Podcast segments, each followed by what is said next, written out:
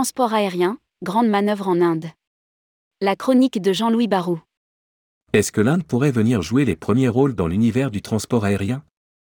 Selon Jean-Louis Barou, notre expert aérien, il va falloir regarder avec attention ce pays dont la population mondiale pourrait passer très prochainement devant la Chine. Rédigé par Jean-Louis Barou le jeudi 9 mars 2023.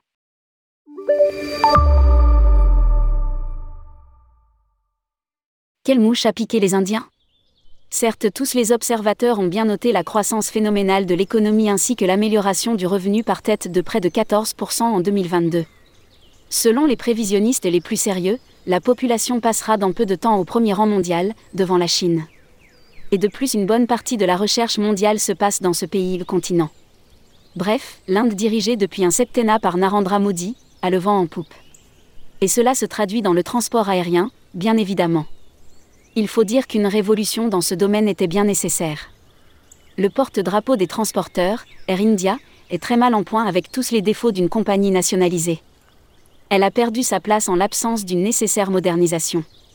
Le renouveau est en train de se produire avec la fusion annoncée pour 2024 avec Vistara, le transporteur international qui monte avec un capital détenu par le groupe privé Tata Son et Singapore Airlines. Par parenthèse, faut-il mentionner qu'Air India avait été créé par le groupe Tata en 1932 avant d'être nationalisé en 1948. Deux faillites en Inde, Jet Airways et Kingfisher Airlines. Rappelons également la faillite retentissante de deux challengers. Jet Airways, dirigé par Naresh Goyal, a mis la clé sous la porte en 2019 suite à de grosses fautes de gestion pour ne pas avoir écouté son conseiller Pierre Jagnot, l'ex-directeur général de Yatea lequel préconisait la prudence. La compagnie qui disposait tout de même de 100 appareils avait choisi d'ouvrir des routes trans pacifiques alors que son développement naturel aurait plutôt été vers l'Europe et le transatlantique, marché beaucoup moins onéreux à opérer.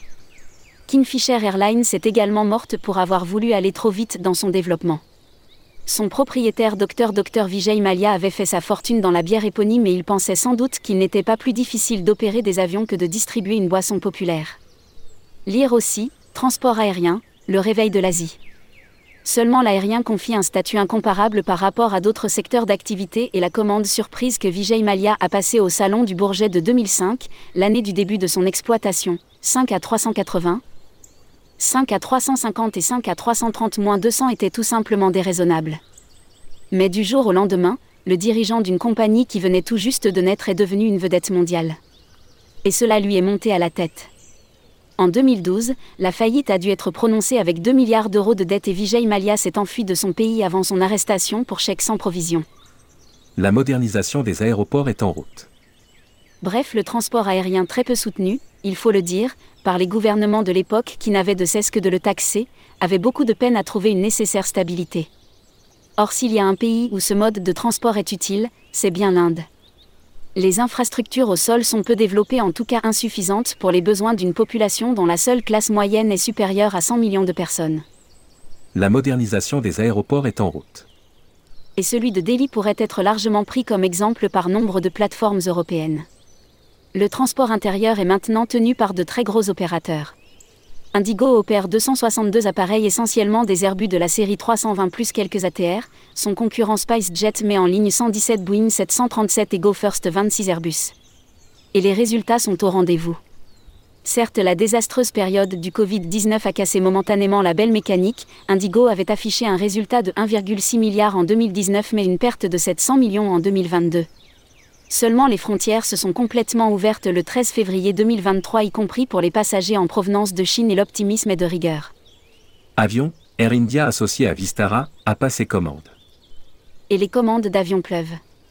Air India associé à Vistara, a passé un ordre de 252 appareils à Airbus et de 221 à Boeing, une commande jamais vue car il s'agit d'un panachage avec des appareils long courrier, 34 à 350 et 30 Boeing 777 et 787. Indigo n'est pas à ma traîne avec 534 appareils en commande essentiellement des Airbus de la série 320, quant à SpiceJet elle a commandé 249 B737 de nouvelle génération à Boeing.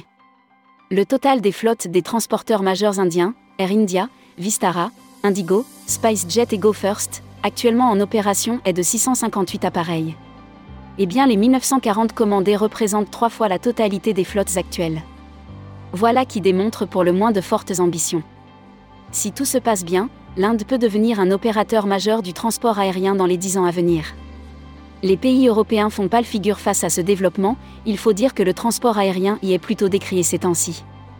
Jean-Louis Barrault est l'ancien président d'APG, Air Promotion Group, et le créateur du CAF, Can Airlines Forum, devenu le World Air Forum. Grand spécialiste de l'aérien, il a signé aux éditions L'Archipel Compagnies aériennes, La faillite du modèle, un ouvrage que tous les professionnels du tourisme devraient avoir lu. Les droits d'auteur de l'ouvrage seront reversés à une association caritative. On peut l'acquérir à cette adresse www.éditionsarchipel.com.